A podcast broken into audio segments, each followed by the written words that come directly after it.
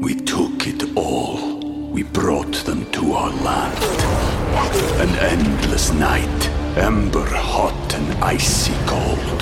The rage of the earth. We made this curse.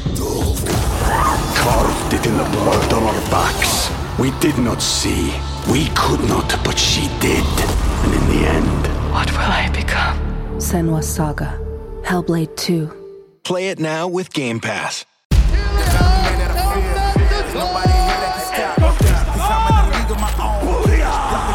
En España no hay nadie, yo creo que a, a tu altura ahora mismo. Por supuesto. Pero lo planifiqué hace muchísimo tiempo, lo visualicé hace muchísimo tiempo. Ese es mi éxito realmente. Obviamente la percepción que la gente tiene de nosotros es completamente diferente porque no nos conoce. No es eh, arrogancia, es que es, es confianza. Yo voy a dar el 150% de lo mío. Y esta noche no habrá ninguna otra opción que salga victorioso de ahí. Es un hermano leal. Llegamos a España, empezamos a entrenar las MMAs. Al principio el objetivo era convertirnos en campeones olímpicos y eso se convirtió en España en ser campeones de la UFC. Y cuando decidimos eso, pues no me importa en absoluto lo que él diga. Mi trabajo es entrar dentro de la jaula, quebrar al oponente y acabar con él. Hemos sufrido, pero la verdad que últimamente son todos momentos bonitos y éxitos y son los fenómenos. ¿Cuál es la pelea, digamos que más especial que recordáis de UFC? Ryan Hall.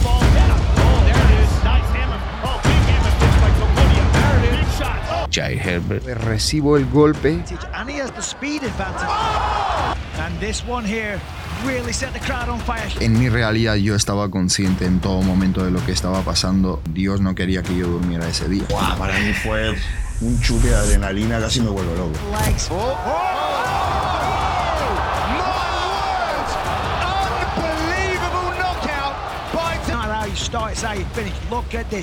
Jaque mate. Todo lo que había analizado de mi contrincante peleaba en diestro y cuando comienza el combate el chico se me pone zurdo. Él entró con una estrategia, Que la estrategia todo. no le, no le duró mucho. Sí. Pues, Viendo cómo está ahora mismo Volkanovski, que viene de una derrota, ¿por qué le dijiste que se veía más bajito? No, yo le dije que era un enano. ¿Crees que esto puede influenciar mucho en cómo puede llegar a la pelea y eso puede hacerle que venga con más rabia, por decirlo, decir, tengo que ganar 100%? Mira, si viene con más rabia, antes acabará el combate. Pronto no sabrá pronunciar marzo. Quiero convertirme en el campeón del mundo y quiero traer la UFC a España.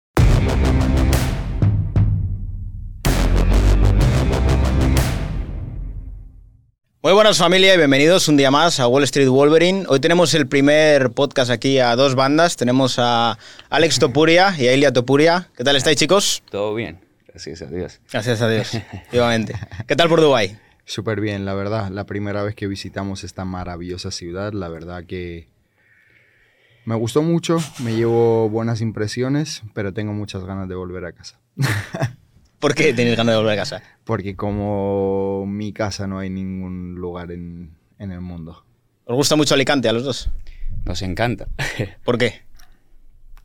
Una ciudad bonita, ¿no? ¿Eh? Bueno, aparte de todo eso, todos los recuerdos que tenemos, nuestros comienzos, La nuestra familia, familia, etcétera.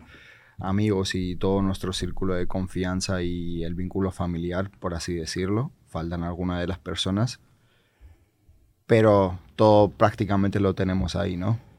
¿Os veis toda la vida ahí en Alicante? Yo sí, personalmente sí. Me encanta la ciudad. Tranquila, buen tiempo, la familia, amigos. Así que sí, ¿por qué no? ¿La comida mejor que la georgiana? Eh, uf, no sabría qué decirte. Me gustan, me gustan ambas comidas. La georgiana, la española. ¿En qué se diferencian? A ver, el- la comida española por, conocida por la paella, ¿no? Bueno, más cosas. Tiene un montón de cosas más, pero por lo que nos conocen en el mundo es por la paella.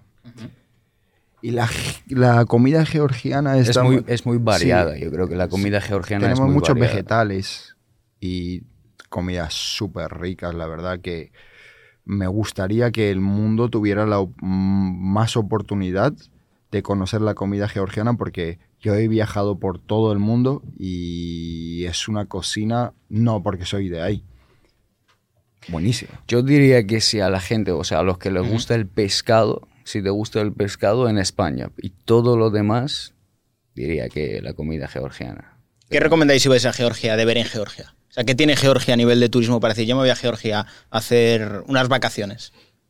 No sé. Casi, digamos, todas las ciudades, todas las partes, las comunidades de Georgia tienen su, como su propia historia, ¿no? Lo bonito de Georgia es que es. eh, que tiene mucha historia, ¿no? Es súper. tienes playa, tienes montañas, eh, eso, mu- mucha cultura, ¿no? ¿Vosotros cuál es el mayor choque cultural que habéis tenido de un poco venir de una tradición de Georgia, de familia de georgiana y demás, con España? ¿Habéis notado mucha diferencia? Yo diría que es un poquito, sí, es la mentalidad, ¿no? Es, la mentalidad europea es un poquito más, pues, más abierta, ¿no? Pues les gusta probar y experimentar más cosas. Los georgianos, los georgianos como que se quedan con lo tradicional, ¿no? Con, con lo que viene de los antepasados, eh, los valores, los principios, y como que son más cabezones en ello. A los españoles, pues, un poquito más abiertos, como te digo, no les gusta como experimentar más cosas, ¿no? Pensar, pues, aceptar otras culturas, etcétera. Pues los georgianos somos más a lo nuestro. Bueno, también la tradición muchas veces está bien. O sea, yo creo que hay valores que en muchos casos, yo creo que por ejemplo el tema de la familia, últimamente parece que se está difuminando un poco, yo creo que es algo muy importante. Está, sí, un poco, está difuminando un poco, pero hay, obviamente hay muchísimas familias en España que se mantienen súper unidas. Pero lo que él dice sí que es cierto que en Georgia tenemos unos valores más fuertes, ¿sabes? Más tradicional. Más, Sí, más tradicionales. Es, es- diferente, son dos culturas diferentes. Eh, gracias a Dios por conocer las dos y poder coger lo mejor de, De las cada dos culturas. Una cosa que me ha llamado bastante la atención de vosotros es el palabra. Te doy la mano. Te doy la mano. Es, ¿con ¿Qué valor le dais vosotros a la palabra en ese sentido? La palabra de un hombre Lo es todo. es súper importante. Si un hombre no tiene palabra, ¿de, ¿de qué estamos hablando? No hay más que hablar.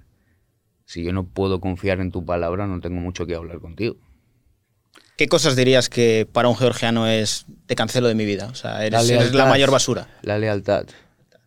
Yo creo que el valor principal de un hombre es, o de un georgiano, y yo creo que para cualquier hombre es, eh, y, y mujer también, ¿no? Es, es la lealtad. Si, si no hay lealtad, no hay más que hablar.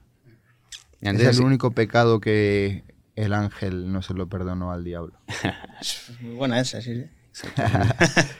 Señores, Pero nunca la- traicionéis a Elia Topuria y a Alexander Topuria. ¿Qué puede A pasar nadie, eso? no solo a pero nosotros. sí, no solo a nosotros, no. Es como que, pero también es importante como que la gente, la lealtad, la lealtad no solo hacia otras personas. La lealtad es importante principalmente tener la lealtad contigo mismo. Ser leal a tus principios, a, a tus valores. Porque si tú traicionas tus leales, tú no eres leal a nadie. ¿Entiendes? Lo importante es mantenerte leal con tus sentimientos, con, con- con tus principios, con tus valores. Y eso es lo que te hace ser que tú seas leal a, a todos los demás. Siendo hermanos, ¿qué diríais que es lo mejor de cada uno? Tú hablando de Ilia e Ilia de ti. Es lo mejor. ¿Qué es lo mejor de Ilia? Sí. Como hermano. Son, son mucho. Primero, ante nada, es un hermano leal. Yo creo que es el mayor. No se olvida de dónde viene, independientemente a dónde está y a dónde va. ¿Y de Alex? Comparto lo mismo, ¿no? Yo creo que vamos bastante alineados los dos en nuestros valores. Eh, Lo importante en la vida es no olvidar de dónde vienes. No mirar a nadie por encima de los hombros. Que la vida da muchas vueltas, muchísimas vueltas. Y de nada vale tenerlo todo si no tienes con quien compartirlo, ¿no? Entonces no se te tienen que olvidar un poco los patrones de tu vida, los que te llevaron hacia el objetivo que te han marcado un día, ¿no? Eso tengo que decir que es totalmente cierto, porque a mí me, me llamó mucho la atención, sobre todo cuando conocí a Ilia. Me acuerdo que te presentaste y dice, un honor conocerte. Un honor, un honor yo a ti. O sea, realmente. Y tengo que decir que muchas veces a ti se te tacha a veces de arrogante por esa seguridad que tienes en, en los combates y sobre todo a la hora de hablar de, pues ya te le voy a arrancar la cabeza, literalmente en el primer round. Pero es lo- imposible estar donde, do- donde está eh, sin, Sin tener seguridad. confianza. Es como. pff, ¿qué me estás contando? La gente dice, ¿no? Pero la gente tienen- confunde seguridad con arrogancia a veces. Sí, es, es algo muy, creo que se ha escuchado mucho, ¿no? En Instagram ya hay muchas, muchas conversaciones, mucha gente que dan charlas motivadoras, etcétera y tal. Pero es que es la pura realidad, ¿no? Es, no es eh, arrogancia, es que es, es confianza. Llámale como tú quieras. No sé, busca las palabras correctas. Para mí, yo he escuchado y he dicho, ok, e- es cierto, me gusta lo que dice. Es verdad. ¿Os ha cambiado mucho la vida desde que sois medianamente conocidos? De decir, soy un luchador normal a empiezas a ser conocido. A ver, fuera de nuestro círculo familiar y de, de nuestros amigos, obviamente la percepción que la gente tiene de nosotros es completamente diferente porque no nos conocen. Tú mismo me lo acabas de decir de que eh, nos suelen tachar de arrogantes por intentar transmitir la confianza que tengo, porque la verdad es que estoy trabajando. Muchas veces me hacen preguntas que digo, ¿de dónde viene? Respondo cualquier cosa y después salen noticias de que Ilia ha dicho que Napoleón no le duraría ni 10 segundos. Pero es que esa pregunta no me la he inventado yo, me lo, me lo han preguntado. Y claro, y te hacen ver un poco de una forma que realmente no es como tú eres. Y todos los de mi, de mi vínculo familiar saben cómo realmente yo soy y la verdad que qué puedo hacer yo con la opinión de, de lo que la gente puede llegar a pensar. Eh, Siempre te van a criticar. ¿Cuál es la pregunta más estúpida que te han hecho? Por ejemplo, lo que te acabo de decir. Si puedes ganar a Napoleón. Claro. ¿Cuánto tiempo te duraría Napoleón? ¿Cuánto, te- ¿Cuánto tiempo te duraría en una jaula? Yo qué sé, chico, pues... un oso. Claro. Que, que no soy un maestro de, de los tiempos, ¿sabes? O, no sé, un adivino. ¿Dirías que estás un poco cansado de entrevistas que siempre son las mismas preguntas, por así decirlo? Sí, bastante. ¿Cuáles son las más repetitivas?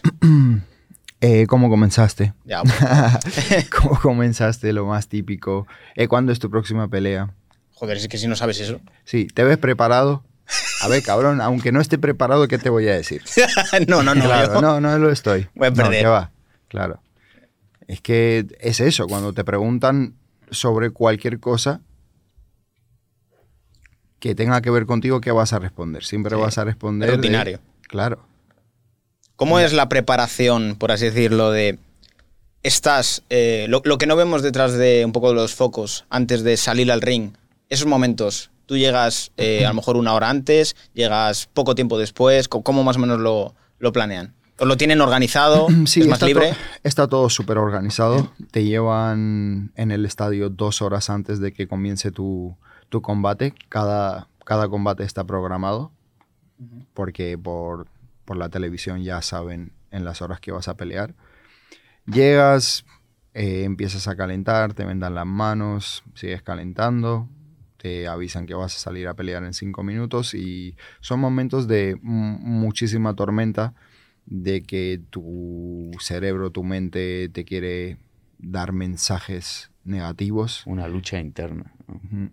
Es una lucha bastante interna en el que te quiere a- hacer ver todo lo malo, pero tú todo el tiempo pues tratas de mentalizarte Es de el forma momento positiva. donde, donde tú tienes que tratar de lidiar con tus emociones, ¿no? Y ahí es donde se ve la diferencia. Hay los que no pueden lidiar con sus emociones y otros los que, los que sí, ¿no? Lo más importante es la clave. Yo creo que poder dominar tus emociones, porque son muchas. En ese momento, ¿tú cómo te puedes sentir? Es lo que es lo que decimos siempre, ¿no? Es como que antes de entrar en la jaula lo primero que lo primero que piensas es estoy preparado, estás preparado, ¿no? Es, entonces no hay nada más que nos frene. Nosotros hicimos, bueno, yo hago mi trabajo, voy al gimnasio, ¿no? Claro. He Hago- cumplido. exactamente, exactamente. Eh, me mantengo disciplinado y ya lo que pase dentro de la jaula ya no es yo voy a dar el 150% de lo mío. No hay marcha atrás, no hay paso atrás. Dios tiene sus planes, yo no sé qué es lo que, qué es lo que va a pasar. Lo único que sé que mi trabajo es entrar dentro de la jaula y dar lo máximo. Punto y final. Yo diría que también los objetivos se cumplen cuando de verdad crees y estás convencido y te puedes basar realmente en hechos reales de que te lo mereces. Porque yo siempre digo que en esos momentos antes de, de salir a pelear es como una confesión que tienes contigo mismo. y es como empiezas a recordar todo el camino que has tenido que recorrer para llegar hasta el punto donde te encuentras en ese momento y si te mereces la victoria o no. Y yo siempre, cada vez que llevo en mis combates, es como que hice lo necesario para merecerme la victoria. Y esta noche no habrá ninguna otra opción que salga victorioso de ahí. ¿Creéis que es adictivo la jaula? ¿Esa adrenalina que sientes cuando estás ahí? No. ¿No? Para mí personalmente no. A ver, es, es- No sabría qué decirte porque es como que es adictivo. Nunca he estado fuera de eso, por lo tanto no Ya. sé qué es lo que se siente si no lo haces. Pues eso a lo mejor cuando yo tenga 50 años me preguntarás y te diré, pues, todavía sigo yendo. Lo adictivo es el que te vas acercando al objetivo y que no, no puedes parar. Yo ahora mismo no puedo parar. No puedo, tengo que alcanzar el, el objetivo marcado. Entonces, Ahora mismo, ¿cuál sería tu máximo objetivo? Evidentemente el cinturón, pero ¿y después del cinturón qué hay? Después del cinturón, Sí. mi- mira, dos cosas que me lo propuse fue, quiero convertirme en el campeón del mundo y quiero traer la UFC a España. Es, es- esos son mis, mis dos objetivos. ¿Cómo de cerca están esos dos objetivos? Ya está, ya, a la vuelta de la esquina. Ya está. Luego habrá más Ilia Topuria. Eh, si habrá más Ilia Topuria, por supuesto. Yo siempre estoy abierto a los retos, me encantan los retos, sino que otro sentido tienen nuestras vidas, ¿no? De si no aceptamos retos. Al final somos la historia que, que creamos, no somos otra cosa. Tú eres consciente de que estás haciendo historia, al menos en España. En España no hay nadie, yo creo que a, a tu altura ahora mismo. Por supuesto. Pero lo planifiqué hace muchísimo tiempo, lo visualicé hace muchísimo tiempo. En mi mente siempre estaba eso de que yo quería hacer algo que nadie lo había hecho. Y por eso el camino que estoy recorriendo es súper divertido. Y por eso es que yo creo que a la gente le gusta porque es algo que no lo vivieron antes. Tú, Alex, estando tan cerca ya de poder entrar en UFC, ¿cuál dirías que es tu objetivo ahora mismo? Pues el, el mismo de siempre, ¿no? Convertirme en el campeón de UFC. Y bueno, aquí está, a un paso de convertir algunos objetivos que nos propusimos cuando éramos más chiquitos, ¿no? Así que, bueno, su sueño cumplido es mi sueño cumplido. Qué bonito. Yo tengo los míos también, por supuesto. Míos, los míos propios. Pero definitivamente que esto lo que acaba de mencionar es algo común. ¿Cómo se siente el ver a un hermano pequeño decir, wow, estamos rompiéndolo realmente en lo que hacemos? Se siente orgullo, por supuesto. Lo único que puedo decir. Me siento orgulloso. ¿Crees que a lo mejor al ser hermano pequeño, con las típicas peleas que tenéis siempre cuando eres pequeño, ha tenido como que esforzarse más porque tú eres el mayor? ¿Y de ahí te ha salido más competitivo? Eh, yo no sabría qué decirte, eso ya se lo deberías de preguntar a él. Que no, sé- no sé cuál ha sido su motivación, ¿no? Pero yo tengo mi teoría, ¿no? Es, es mi teoría, ¿no? Porque, claro, lo veo crecer desde pequeño, entonces lo he visto en los momentos difíciles, en las derrotas, en las victorias, en los momentos de, de la superación, ¿entiendes? Y, y no sé, es lo que te digo, ¿no? Tengo mi propia teoría. Yo creo que, yo creo que em, la carrera de Ilia comenzó, no, eh, eh, digamos que tuvo que tuvo que superar mucho, ¿no? Tuvo que desde, desde pequeño, ¿no? Comenzó con el deporte y al principio, pues, le costaba porque él de un día a otro, venga, vamos a luchar, hermano. Y bueno, nos fuimos a luchar y dijo, vale. Me sí. ganaba siempre. ¿eh? Y entonces él comenzó, comenzó, pues al principio perdía, ganaba, perdía, ganaba, perdía. Y era como, "Uf, eh, estoy ya harto de perder, tengo, tengo que empezar a ganar, ¿no? Pero Y te digo una cosa, cuando competíamos en la lucha, sufría más por sus derrotas, lloraba cuando perdía, que yo perdía, era como, me da igual, pero cuando lo veía perder a él, a él le tocaba tranquilizarme a mí. Éramos pequeños porque él lo tenía como en un pedestal súper alto que a mi hermano no le puede ganar nadie. Y si eso pasaba, era como, Vamos los dos a por él. os mato. No, y ha pasado muchísimo, ¿no? Que no sé, que, eh, qué papel ha jugado eso en su vida también, que, que sus oponentes contra los que él perdía ¿no? la batalla, como éramos pequeños, pues crecíamos rápido. ¿no? A lo mejor en el siguiente campeonato su, su rival es mi rival ahora. Ya. Y yo los Siempre tenía todos siempre, siempre como, ok, eh, fue este, ¿verdad? Ok, voy a, voy a por él, voy a por él, sí. Yo, era como mi objetivo, más que ganar el campeonato, era ganarle a, al oponente que ya, ya le había ganado a mi hermano. ¿no? Es curioso, fue como una... una- es, es lo que te digo, como que no sé cuál ha sido el punto, cuál ha sido la clave, pero lo que sí que sé es que no ha sido nada fácil, ¿vale? No es que los niños desde pequeños ja- ganaban todo. Era como victoria, derrota y esta- saboreábamos como todo, ¿no? Lo picante, lo dulce y era como hay que seguir, hay que seguir, hay que crecer. Noso- para nosotros no, no existía el límite, ¿no? Y ya, bueno, llegamos a España, empezamos a entrenar en las MMAs. Al principio el objetivo era convertirnos en campeones olímpicos y eso se convirtió en España en, España en, en- de campeones olímpicos a ser campeones de la UFC. Y cuando decidimos eso, pues aquí estamos. ¿Arte marcial favorita de los dos? We took it all. We brought them to our land. An endless night, ember hot and icy cold. The rage of the earth. We made this curse. Carved it in the blood on our backs. We did not see. We could not, but she did. And in the end, What will I become? Senwa Saga. Hellblade 2. Play it now with Game Pass. Yo diría que Tienes que quedarte con una. una solo. Una. Pero una... eh, a ver, yo te digo, yo... Qué suerte que haya comenzado con la, con la lucha olímpica. ¿Mm? Diría que qué suerte. Entonces... eh, Bueno, es lo más. ¿cuál- Yo diría que es lo más técnico a lo mejor. No es cuestión, yo creo Mm, que es lo no. que ¿No? más, es, es, digamos, es el deporte, para mí es el deporte más duro que hay. No. El Yo, wrestling, el- yo diría que el más técnico, Jiu-Jitsu. mm, sí, Ah, porque sí. Fue inventado para que el pequeño pudiera vencer al grande. Y nosotros, aparte, cuando llegamos en, en España y entramos en el gimnasio, teníamos un ejemplo de, de eso, teníamos un testimonio vivo del deporte que era nuestro maestro Agustín. Porque él, Que luego le tendremos por aquí. por supuesto que sí, era chiquitito y yo, yo iba al gimnasio y veía como a los tipos que medían 2 metros 120 kilos, pero de, de- de risa.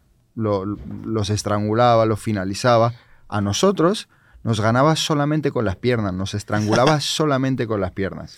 Es fue, la verdad es que eso lo que te acabo de decir, que nos finalizaba con las piernas, para mí personalmente fue como un, un reto en aquella época que digo, no puede ser, yo, yo fui, me fui a mi casa traumatizado, digo, Claro, la ¿cómo técnica es que me ganas con solo piernas? Digo, sin no utilizar las manos. Sin utilizar las manos, solo utilizaba las piernas y me finalizaba.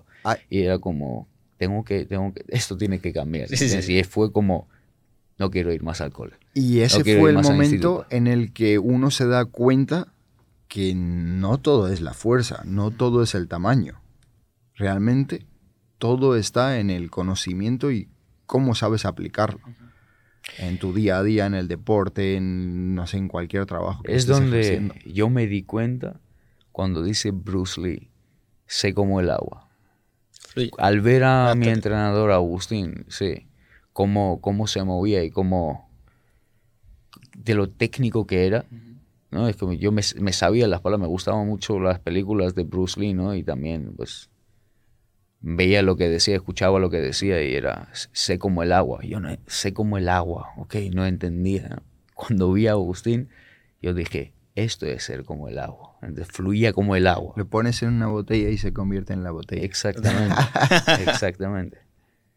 Y en este sentido, teniendo un poco el ejemplo de Agustín, ¿en algún momento ambos en alguna pelea habéis sentido el decir, wow, tenía preparada la pelea de esta manera, pero tengo que adaptarme a la situación actual y hacer algo que sea todo lo contrario? ¿Os Yo, ha ocurrido? pues, personalmente yo lo tuve en la última pelea. ¿Mm? Yo, eh, todo lo que había analizado de mi, de mi contrincante, era un peleador que peleaba en diestro y todo mi campo he pasado en pues ha- haciendo sparrings, entrenamientos con personas que peleaban en diestro, ¿no?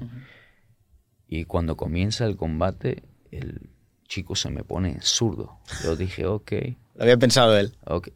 Sí, porque fue inteligente, fue un chico que entró con una estrategia. Me gustó porque fue como una batalla de, de estrategias. En- ento- él entró con una estrategia, Que la me cambió estrategia todo. no le, no le duró mucho. Sí, pues lo que te digo, ¿no? Él, él tuvo la estrategia y yo tuve que improvisar. Pero bueno, gracias a Dios eh, tenemos en el gimnasio pues, el material suficiente, la experiencia suficiente como para combatir y, contra cualquier tipo de estilo. Y En esos la- momentos podéis pensar como para decir, vale, eh, me está tirando golpes por la izquierda, tengo que cambiar, tengo que hacer otra cosa. Es que es, es lo que estás haciendo literalmente, es un juego de ajedrez. Wow. Es lo que dice Mike Tyson, ¿no? Es que el músculo más importante es el cerebro. No, y lo bueno, eh, yo diría en nuestro, en nuestro caso, es que dominamos las tres dimensiones. Dominamos lo que es la pelea en, en pie, dominamos la lucha y dominamos el suelo.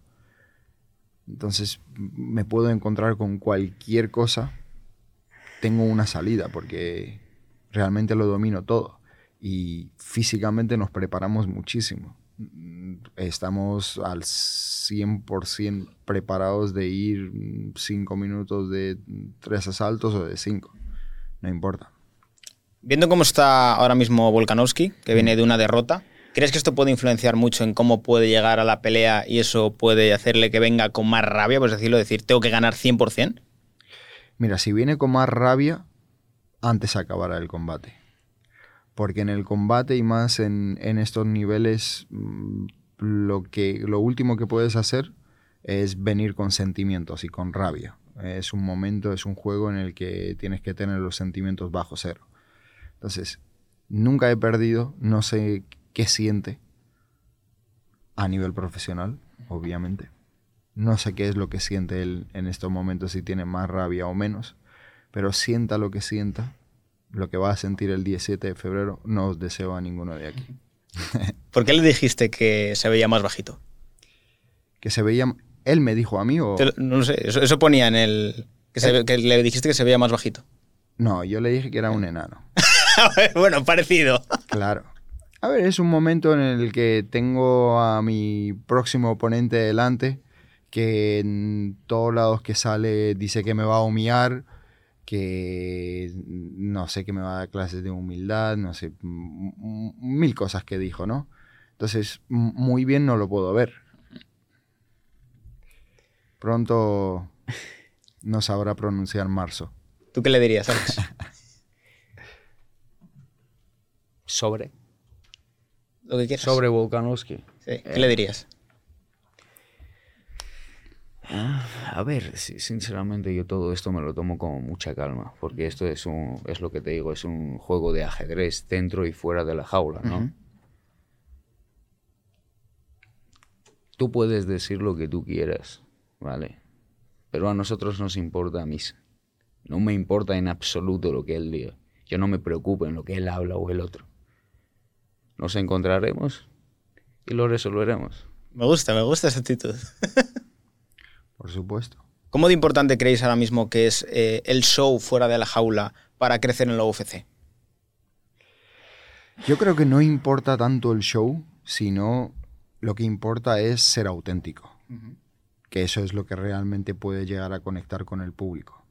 Cuando tú finges algo y fuerzas las cosas, no, no suelen suceder. Entonces, lo, lo mejor es ser auténtico a uno mismo y el show nace por arte de la magia, de forma natural. es lo que digo, hay que, yo, hay que fluir, ¿verdad? Es como yo no puedo controlar lo que el otro dice, etc. Lo que sí que puedo, puedo controlar es lo que yo voy a decir al respecto, ¿verdad? Cuándo y dónde. Entonces, siempre depende de las circunstancias, es como no, con unos diferente y con otros diferente, ¿no? Habrá momentos donde habrá mucho respeto entre peleadores y habrá momentos donde haya pique entre los peleadores. Esto es to- totalmente entendible. Así que lo que dicen en never, dice, dice never sell out, ¿no? Como que nun- nunca te vendas, sé, sé auténtico, sé, sé como tú eres. o sea. A mí no me importa lo que la gente piense, lo que los promotores o esto y lo otro, ¿no? Yo creo que mi poder y es, es que yo soy único. Yo no me tengo que comportar como nadie y como pensar es que así es como me debo comportar como para que la gente me acepte o les que les guste, etcétera. No, para que venda más la pelea, más dinero, mayor Ven- contrato.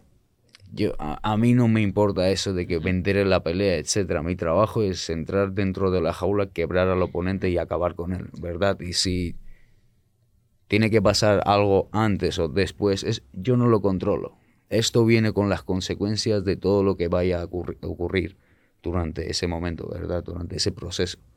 Así que nos, es como digo, nos adaptaremos a cualquier circunstancia. ¿Qué ocurre con los chechenos que están vamos, en todos los lados dentro de las artes marciales prácticamente? A ver, son, son deportistas, son deportistas de alto nivel, de calibre, ¿verdad? Entonces están por todos los lados. Claro que sí, me gusta, porque así hay competitividad, hay nivel en el deporte, ¿verdad? Sí, ellos apuestan por, el lo- por los deportes de contacto y tienen bastante cultura y tradición de, de lucha, que es una base súper para comenzar con cualquier deporte de contacto. ¿Qué puedes decir? Claro, aunque te dediques después, por ejemplo, digamos, al boxeo, que no sé si tienen algún boxeador, es que esa resistencia que te da la lucha y esa preparación física mm, te sirve en cualquier campo que vayas. Totalmente. Después de un combate, ¿cuál es el ritual que tienes? El ritual que tengo, eh, ir a nuestra habitación de hotel, festejarlo con los chicos un poquito y realmente después me da un poco el bajón y lo que me apetece es meterme en la cama, eh, ver la repetición del combate, dormir y disfrutar del, del próximo día. O sea, que esto de los baños de hielo, que se ve muchas veces después de la pelea, me meto, eso no. Mm, sí, sí, Mm, claro. depende, depende cómo acabas, ¿no? Depende. Si, Si no te han tocado. Claro, si no te han tocado, no, pero si, no sé, tienes la mano hinchada, no sé, a veces te hincha el ojo. No precisamente tiene que pasarte algo dentro de la pelea. Tú tienes que tener en cuenta que la pelea puede durar máximo 25 minutos. Son 25 minutos intensos. Pero ¿qué tal los otros mil asaltos que has estado haciendo durante todo el campamento?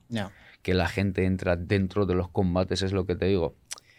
Cuando le pregunta, ¿estás preparado? Es como que aunque no estés preparado, Tienes vas que a estarlo. decir, estoy preparado. ¿Tienes alguna lesión? Aunque esté reventado, no te voy a decir que tengo alguna lesión. Ahora, después de la pelea, como que sí, yo personalmente he entrado dentro de la jaula en, en mi última pelea con dos roturas intercostales Wow.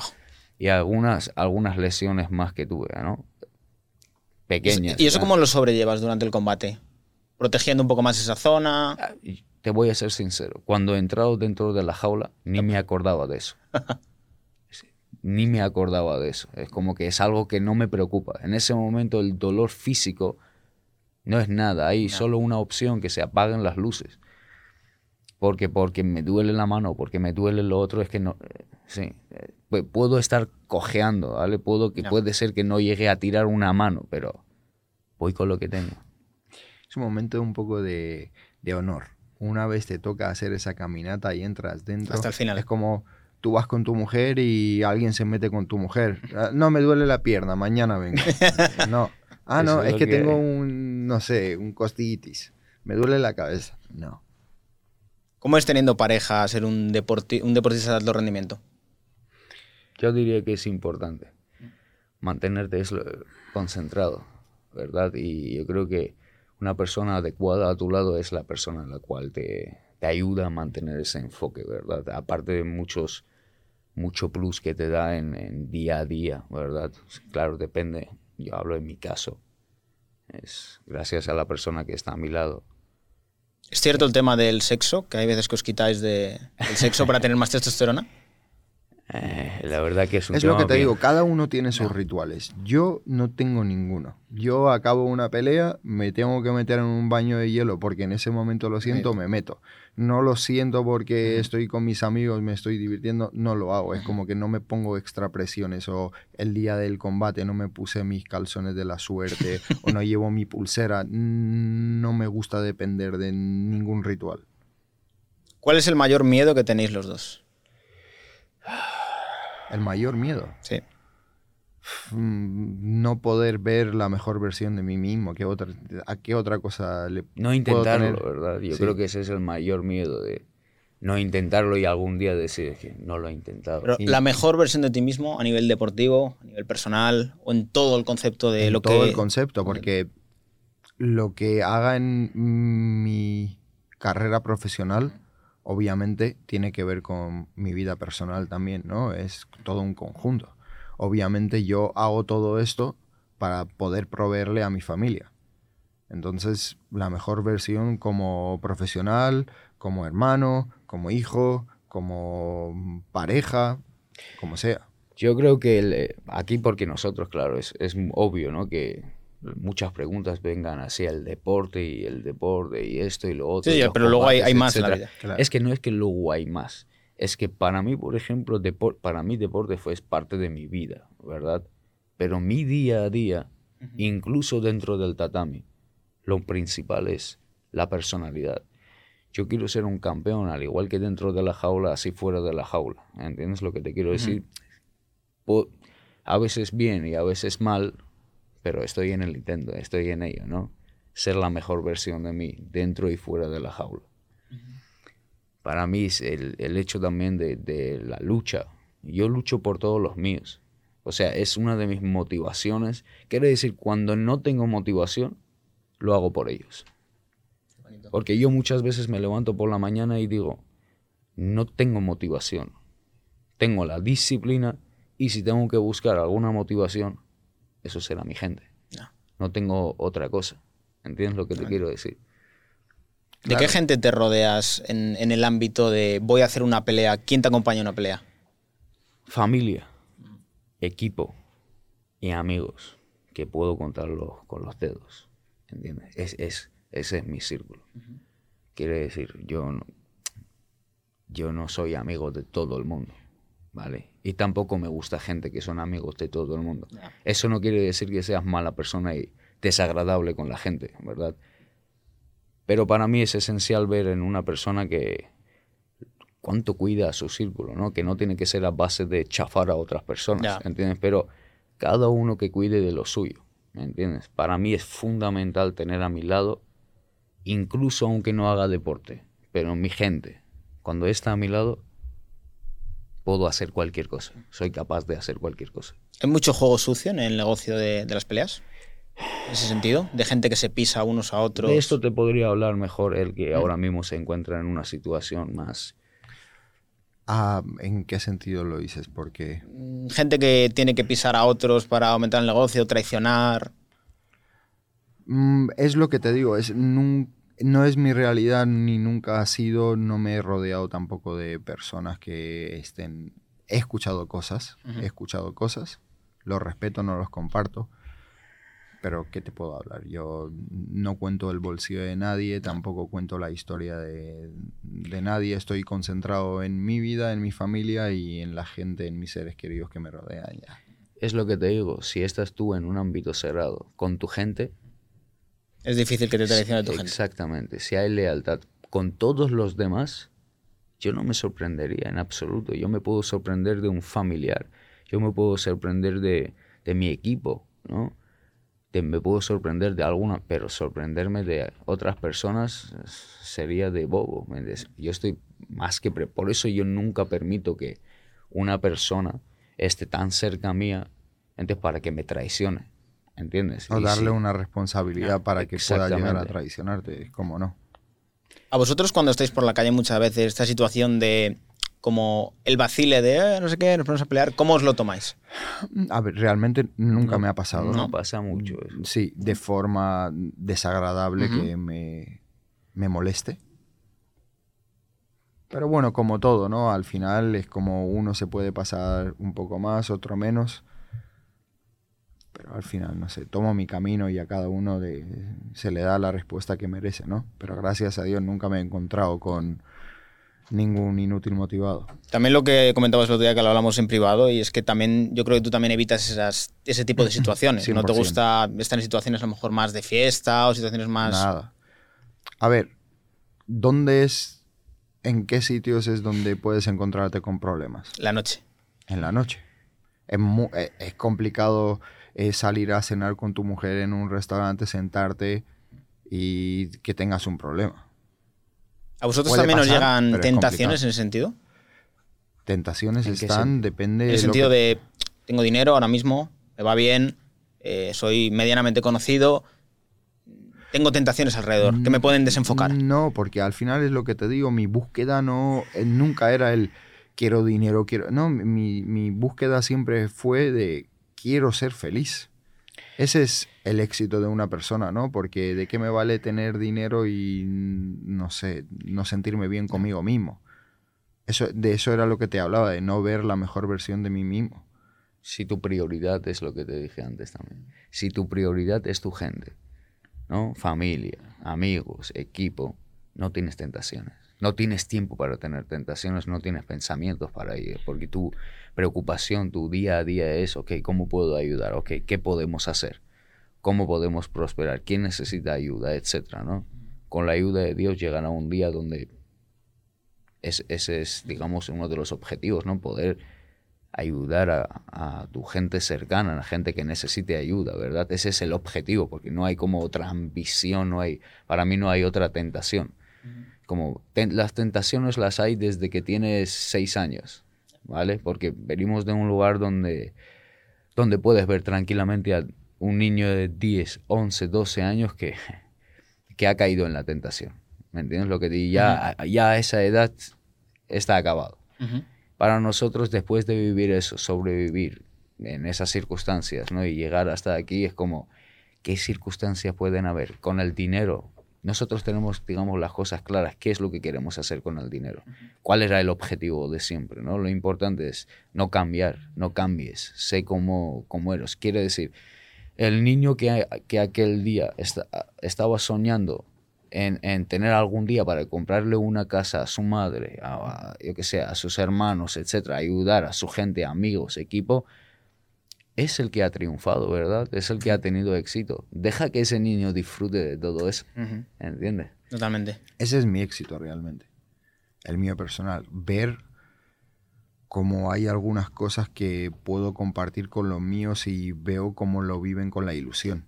Eso es lo que realmente me, me da la felicidad. ¿Diríais que ahora mismo estés en el mejor momento de vuestra vida? Siempre lo estuvimos. ¿Sí? Sí, siempre. Cada, cada paso tiene, tiene su... Lo hemos disfrutado todo. Mm, Venimos de no tenerlo, nada. Íbamos los dos al, al gimnasio y ni siquiera éramos capaces de soñar con dos bicicletas. Soñábamos con poder tener una y compartirlo. Qué bonito, de verdad. Ese camino... Ese camino es súper bonito y lo disfrutábamos muchísimo. Y ahora lo disfruto muchísimo más porque cuando miro en el pasado y recuerdo todo eso y recuerdo que he sido capaz de superar todos esos momentos, es que mm, tengo todas las señales del mundo que en, en, no sé, en nuestro vehículo no está el freno.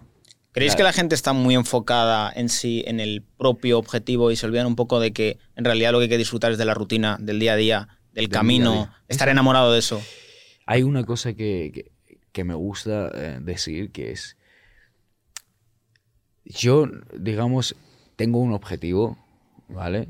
Y el camino es súper bonito también, pero muchas veces es súper difícil, ¿vale? Lo que, de lo que yo disfruto personalmente es, da igual las circunstancias, para mí lo más importante es recorrer todo ese camino con la compañía, ¿entiendes? Que yo quiero. Es como que yo disfruto ¿no? de, lo, de, de lo que quiero conseguir. La gente a veces es que quiero conseguir, quiero conseguir, quiero tener eso y pasan como que el tiempo y la vida preocupándose de lo que quieren tener, ¿entiendes? Y en, el, en mitad de camino las quejas, las quejas, ¿entiendes? Ah, es, que es, es que es lo otro. Es que para mí es que es- eso es lo esencial, ¿entiendes? Pasar ese camino con la gente que tú quieres y cuando, si tiene que llegar, pues llegará, ¿entiendes? Lo, que, te es quiero tuyo, decir? aunque te quites. Y lo que no, aunque te pongas. Me gusta esta parte de mentalidad que tenéis los dos y yo creo que, sobre todo en la parte de un luchador, ¿creéis que de, de verdad la mentalidad es lo que marca la diferencia independientemente del talento que pueda tener? En todo. En todo en la vida, no solo en la lucha, en todo. Si tú no tienes claro qué es lo que quieres, es que mm, si uno no sabe hacia qué puerto navega, ningún viento es favorable. Uno tiene que tener claro qué es lo que quiere. Yo es lo que digo, en mu- muchos sitios lo he dicho, el ejercicio que utilizo es visualizar el qué es lo que quiero en esta vida. Siempre trato de visualizarme de hasta qué punto quiero llegar, qué es lo que me gustaría tener, qué cosas. Y así mi cerebro, mi instinto natural como que se programa de forma natural y todo lo que hago en la vida me hace que me acerque a esa versión. ¿Veis futuro como próximos emprendedores después de dejar la- la- el negocio de la, de la lucha? Eh, ¿Os veis como emprendedores? Ya lo Hab- somos, Habrá que manejar el dinero, ¿no?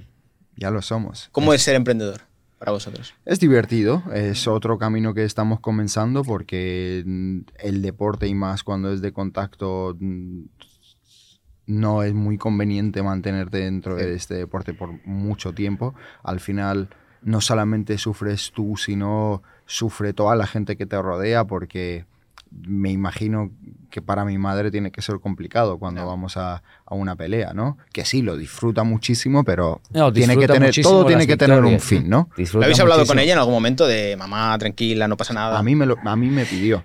A mí me dijo que por favor, que dos, tres peleas más y no más. Ah. Pero bueno, al final es mi madre, lo entiendo. mm, Ella obviamente no quiere que, que nos expongamos a ningún peligro. Y Normal. después, obviamente después del deporte lo que queremos es hacer cosas, pero quiero estar involucrado en todas las cosas que primero estén alineados con nuestros valores y dos, le ayude a la nueva generación, a la gente que quiera de verdad mejorar y poder, poder conectar con personas que puedan ayudarnos a dar esos conocimientos porque nosotros no sabemos todo. No.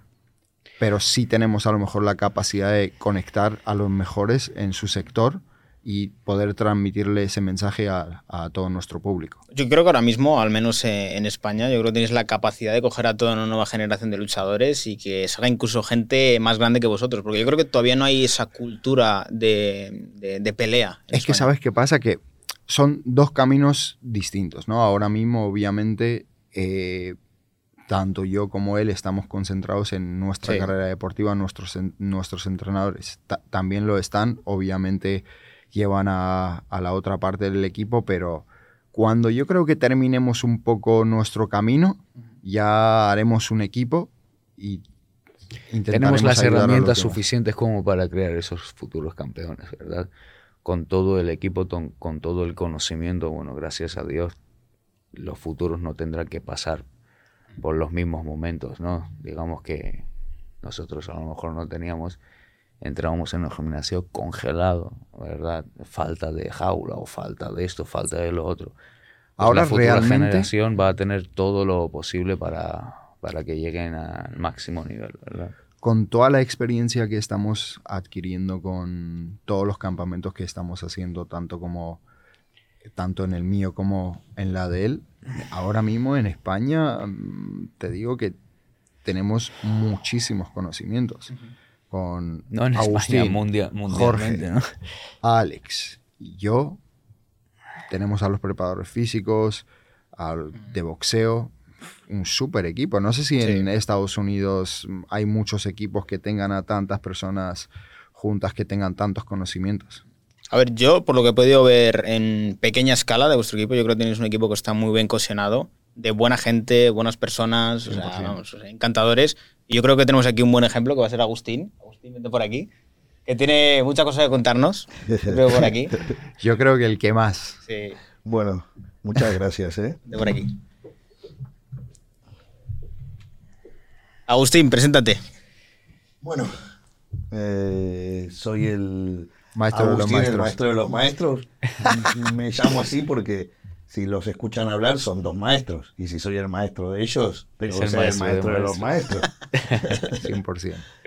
A ver, la verdad que estaba ahí escuchándolos cuando hablaban de mí y se me caían las lágrimas. No sé si es que estoy un poco viejo, pero la verdad que es un orgullo tan grande verlos triunfar y todas estas cosas que van consiguiendo que, que no paro de sentirme orgulloso y, y poder estar con ellos en todo este camino y verlos cómo van evolucionando y cómo se están transformando en hombres, en padres de familia, en empresarios. Es un orgullo tan grande, la verdad. Cuando llegaron a ti, ¿qué viste en, uno- en cada uno de los dos? súper potencial. Siempre fueron diferentes a los otros, la verdad. Muy competitivos y tenían eso que tenía yo con mi hermano, que eran familia. Y entre ellos se cuidaban, por más que se matan para superarse, se cuidan como nada. ¿Se matan en qué sentido? Peleando, cuando entrenan entre ellos, entrenan muy duro y desde chiquitos entrenan muy duro y se lastiman, pero con un fin de evolucionar pero entre ellos. Después alguien de afuera les toca un pelo a ellos y los mata, ¿no?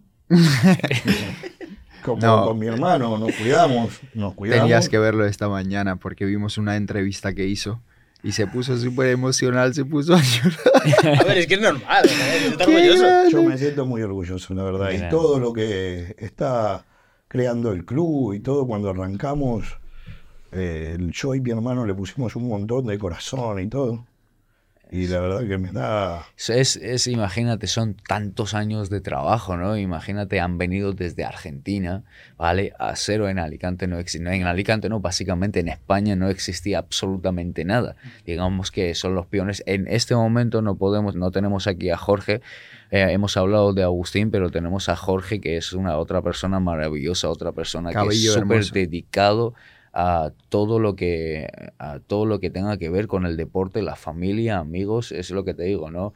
Los valores nos unen. Es, es una persona que ahora mismo, incluso ahora mismo, la razón por la que él no se encuentra aquí es porque está con otros peleadores, ¿vale? Él se vino con nosotros, él se fue con los otros y así es como se mantiene el equipo, ¿no? De, de yo, pie. yo siempre digo una cosa, digo, el ejemplo no es una de las formas de influenciar a los demás, sino es la única forma de influenciar a los demás. Y ellos, la verdad, si algo tienen, son auténticos. So- Son Sí, sí, como lo, son. lo puedo decir de primera Sí. mano, muy auténtico. Súper, súper auténtico. Da igual en qué momento se encuentren, dónde estén, cómo estén, son como son. Y eso es lo que más se aprecia de una persona cuando ves que tiene una cara, no tiene dos, tres, cuatro, cinco, es como es, ya está. Tienes que respetarlo. Eso se respeta muchísimo. ¿Cuál diríais que es el momento más divertido que habéis tenido como equipo? Que que- Es que, se pueda contar. momentos, la verdad. Sí. Sí. momentos bonitos, la verdad. Hemos sufrido, pero la verdad que últimamente son todos momentos bonitos y éxitos y son unos fenómenos. Yo creo que el momento más, más épico fue porque yo en las primeras dos peleas de Ilia, cuando él debutó en la UFC, yo no pude estar. Entonces yo creo que el momento eh, que estuvimos, no sé, que soñamos, no sé, desde siempre, ¿no? Era que los cuatro ahí en, en, en UFC, en la liga más grande del mundo, uno arriba, los tres abajo, era como, esto es en serio, aquí estamos. ¿Entiendes? Como que, claro, es por, por una parte cuando es un proceso, no te, o sea, no te das cuenta, ustedes sabrán, ¿no? Que no te das cuenta que cuando las cosas vienen, ¿vale? Porque tú te propones un objetivo de, yo qué sé, yo me con- quiero convertirme en millonario. Y dices, ok, hoy tengo 50, mañana 100, luego 50 mil, 100, 500 y un millón. De repente te llega y dices, un día te sientes y dices, soy, tengo un millón. Claro. Como que dices, wow. Claro, por eso hay dos clases de personas. Los que necesitan ver para creer y después estamos nosotros, los que lo creemos y después lo vemos. ¿Os ha pasado esto de decir, yo quiero llegar a UFC y muchas veces, "Ah, Pero no, chico, no sé qué"? si el sueño fue pelear por el campeonato del mundo, convertirme y en un, dos meses voy a pelear por eso.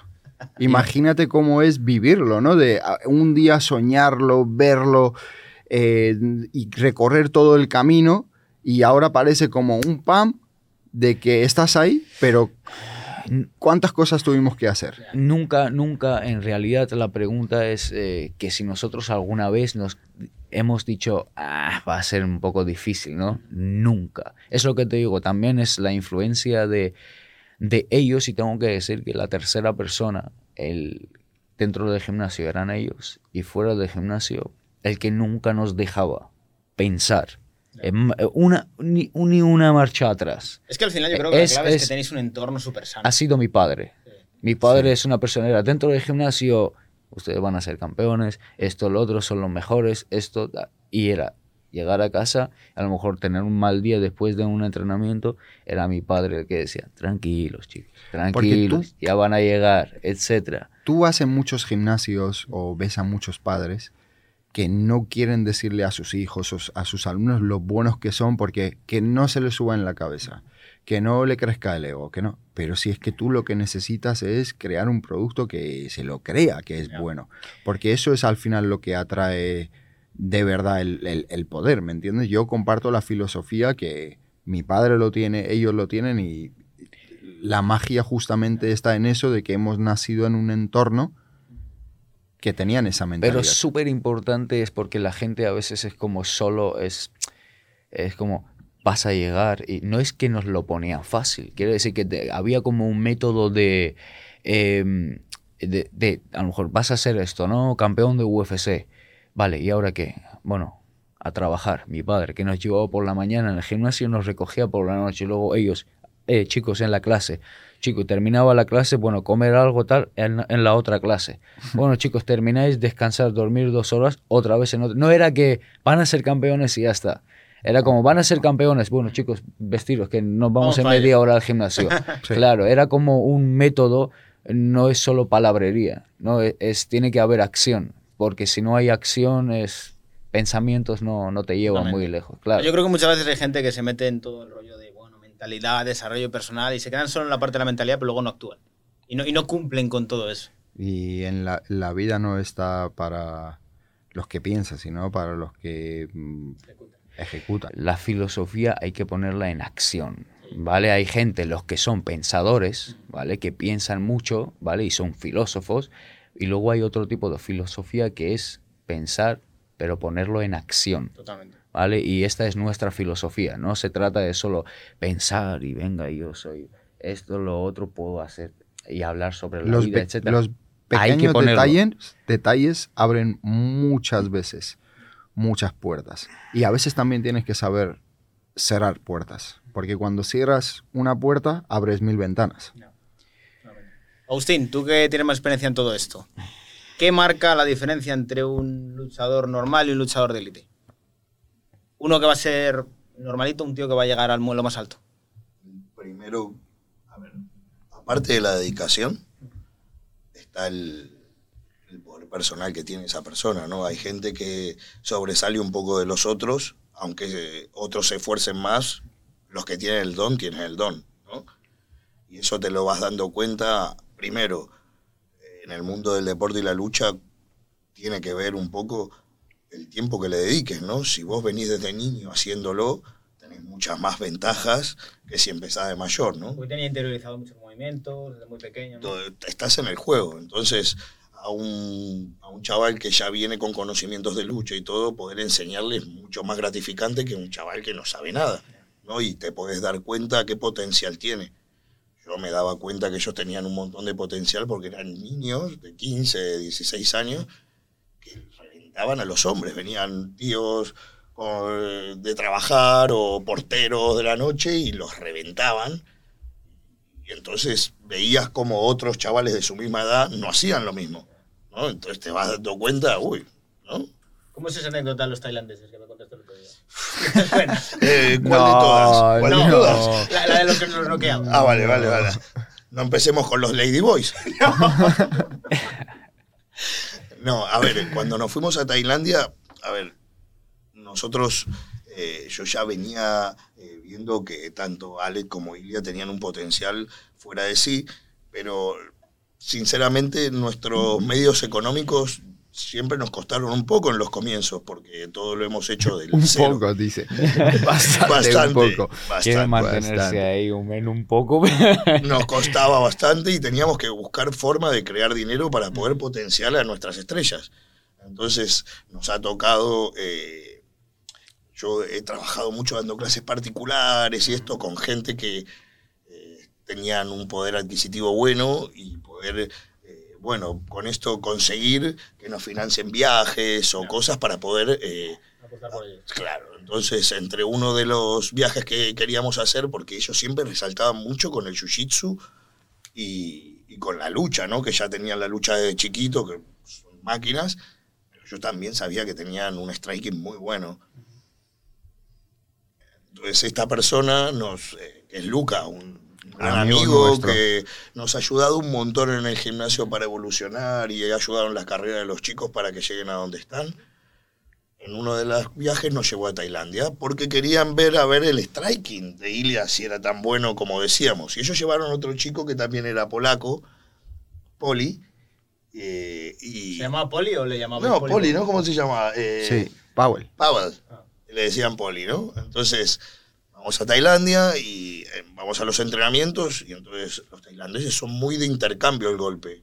Nosotros casi siempre trabajamos en yo te pego, pero no me pegues, ¿no? Por eso son tan guapos. ¿Eh? Ellos pegan, pero no les pegan. Al tailandés le gusta yo pego, vos me pegás, yo pego, ¿no? Entonces, en uno de los sparring, cuando empezaba, cuando se ponían en plan duro, Ilian les metía, no, no han visto el gancho el hígado que tiene. No, No sé por qué quieren tantos ganchos. Yo eh, es como la marca registrada Topuria, ¿no? Ellos tienen un boxeo muy bueno y el gancho al hígado lo dan tremendo. En el gimnasio veo como voltean a todos. Y cuando fuimos a Tailandia empezaba a reventar a los maestros, los noqueaba a todos, entonces empezaron a flipar, ¿no? Y eso hizo que Luca nos empiece a ayudar un poco más con dinero y cosas para poder llegar a nuestros objetivos. Porque nos costaba un poco. Aparte que tenían el don, necesitas eh, dinero. Es difícil para apostar sobre algo de va a crecer, es tal, que tú primeramente no, no dominas muy bien el campo, el deporte o lo que sea, y apostar por ello. Hasta que te vas realmente dando cuenta de que sí, es un buen producto. es un buen producto. Ahí cuando se dieron que era un buen producto, nos ayudaron y, y esto hizo que poco a poco lleguen a donde estamos, ¿no? Sí. ¿Cuál es la pelea, digamos que más especial que recordáis de UFC? La, la que digáis, buah, la tengo ahí grabada porque fue muy especial. Mm, Yo diría personalmente para mí es la pelea contra Ryan Hall. Creo que fue como un juego de ajedrez. Creo que fue como si fue un campamento bastante largo, bastante especial, porque era una persona con unas habilidades bastante especiales, ¿no? Era una persona que tiraba, no sé si tienen conocimiento, ¿no? Pero tiraba muchas llaves de piernas, ¿vale? Era un tipo que te podía tirar llaves de piernas desde arriba, meterse y te, y te tiene la pierna, ¿vale? Entonces eh, era un campamento bastante especial, tuvimos que traer gente especializada en, en las llaves. de piernas ah, y fue un, un campamento bastante largo, bastante porque aparte era zurdo, era, recuerdo que en ese momento yo me tuve que adaptar mucho a, a- al oponente, al estilo del oponente, ¿no? Entonces de- yo soy diestro y yo no soy un tío que juega muchas llaves, yo, yo domino y él se tira abajo tirando llaves de piernas. Entonces tuve que acostumbrarme a ponerme en zurdo y tirar llaves de piernas. Y era como, aparte de que él tenía que adaptarse a ese estilo, yo tenía que aprender también cómo hacerlo. Entonces, a la vez, yo estaba aprendiendo un juego nuevo y, era como bastante interesante porque él se entrenaba y cua- cuando yo, eh, cuando lo entrenábamos a él, yo me quedaba y yo estudiaba para como igualmente lo hago con otros oponentes, pero este oponente era bastante, como te digo, bastante especial. Un niño, yo diría que un niño muy, un chico muy inteligente en ese juego. Y era de verdad como un juego. Es, es más, eh, cuando nos llevamos la victoria, eh, no me acuerdo exactamente qué puse, pero era algo como nos llevamos la partida. ¿Entiendes? Era como de verdad como un juego de ajedrez y para mí ha sido un, un combate bastante, bastante especial. Si algo bueno tiene, eh, tiene una capacidad de adaptarse a los estilos de cualquiera. Le enseñas cualquier movimiento y te lo repite, pero en cero coma. Es como. Es una habilidad especial. Yo la suerte que tengo es de tenerlo porque él imita a cualquier oponente mío y mejor. Cuando entré en el combate de Ryan Hall y él empezó a hacer todos los movimientos que nosotros sabíamos que iba a hacer, él me los hacía con una velocidad, pero 10 veces más que el mismo Ryan Hall. Estaba acostumbrado y había entrenado con un tío que era mejor que él haciéndolo, entonces era imposible que me ganara. Y la pelea fue. Ni, ni le rozó la pierna. Pero Sí. literal, si tú ves la pelea, era tipo. O sea, un pa- pero de verdad, fue un trabajo limpio. Y por eso yo digo que ese, eso no era un combate, era un juego de ajedrez de verdad. Y él fue en el primer asalto jaque mate.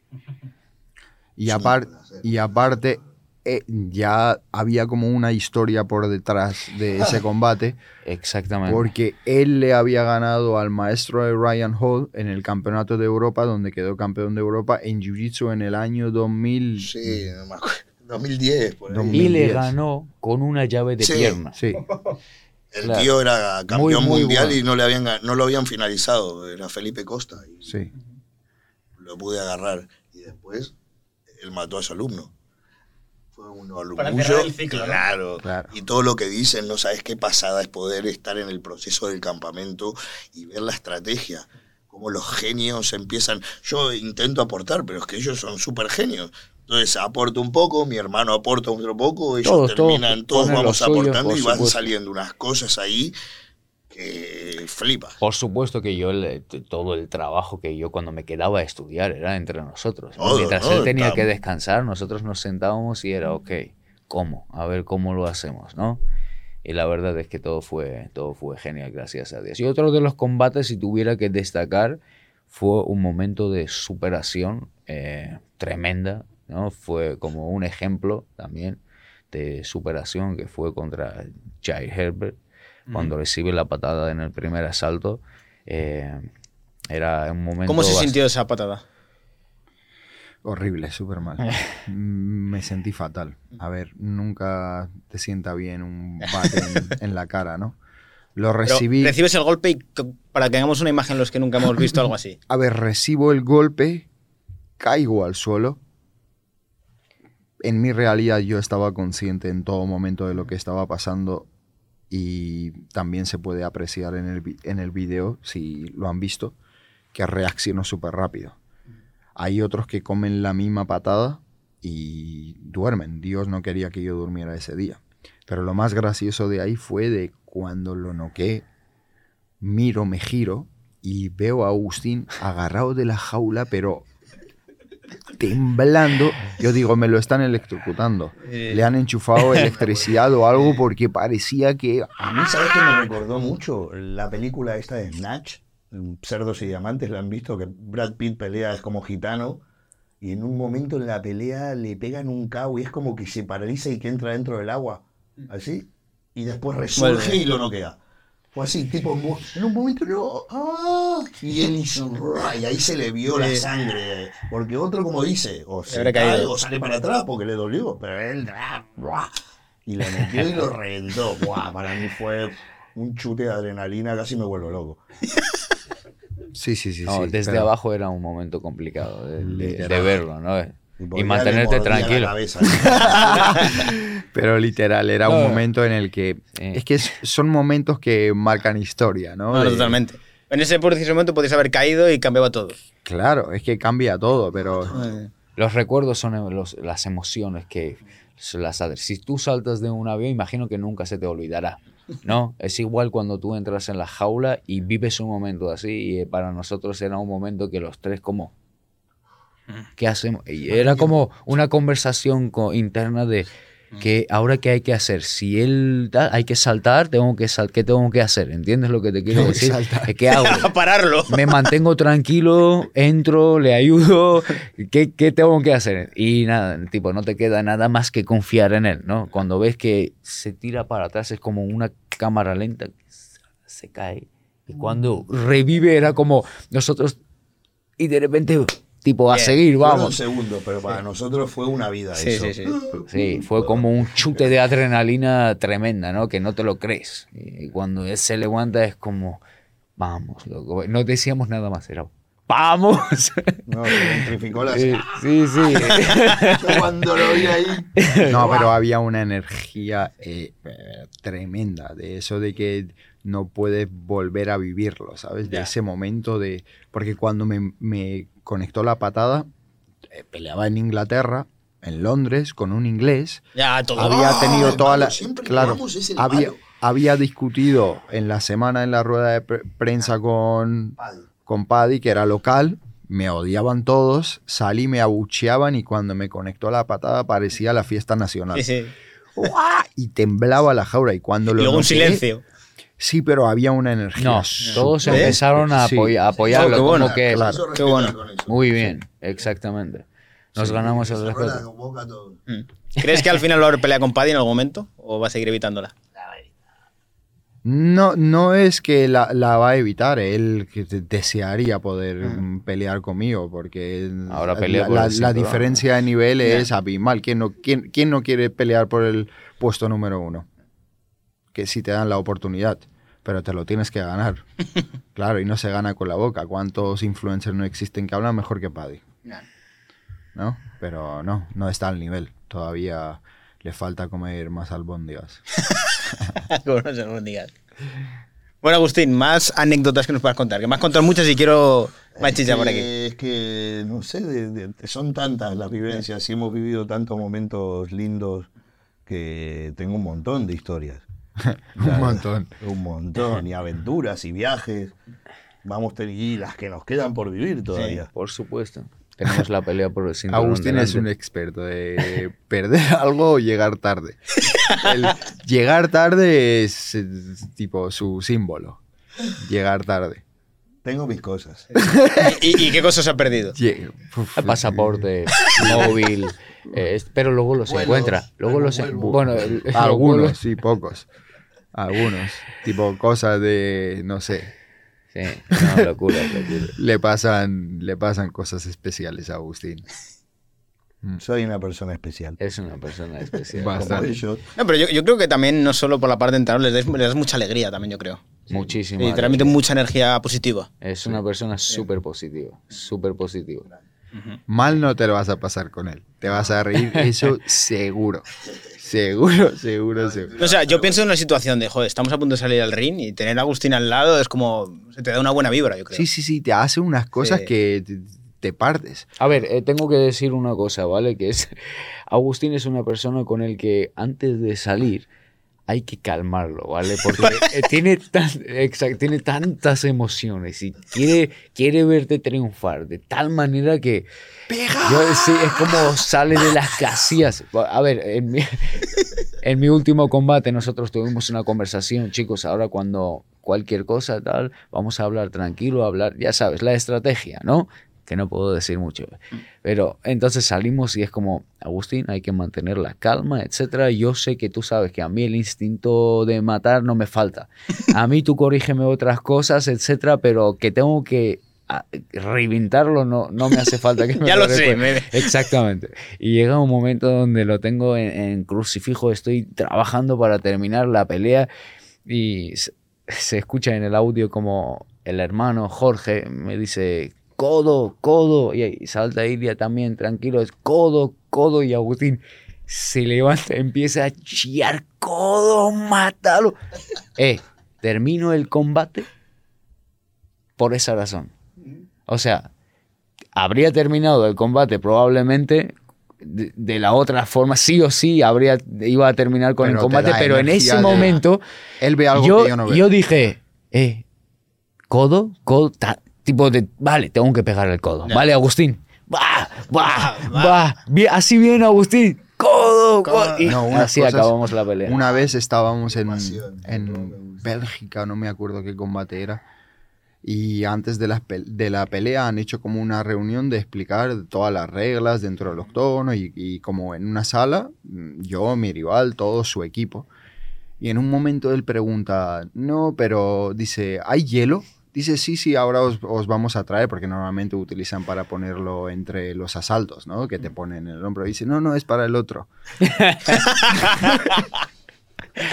Es que yo juego con los caballos ganadores. Ya. Yo sé que lo van a No, no, es para el otro. Buah, es que te hace gracia. Es que es, No, son brutal. momentos de todo el mundo todo serio y él saca alguna cosa. Es buenísimo. Pero es lo que te digo, al final es como que es como que sí, eh, serio es el hielo para el otro, esto, lo pero porque él ya viene, ya venimos de haber hecho esos meses y todos los años, Claro. y ese campo es lo que te digo, no es cuestión de arrogancia, sino es... es Hecho ya el proceso, de- estoy seguro de Es ello. que de verdad confío, yo de verdad Yo cuando confío. ganan sé que no es por casualidad, es que era lo que iba a pasar.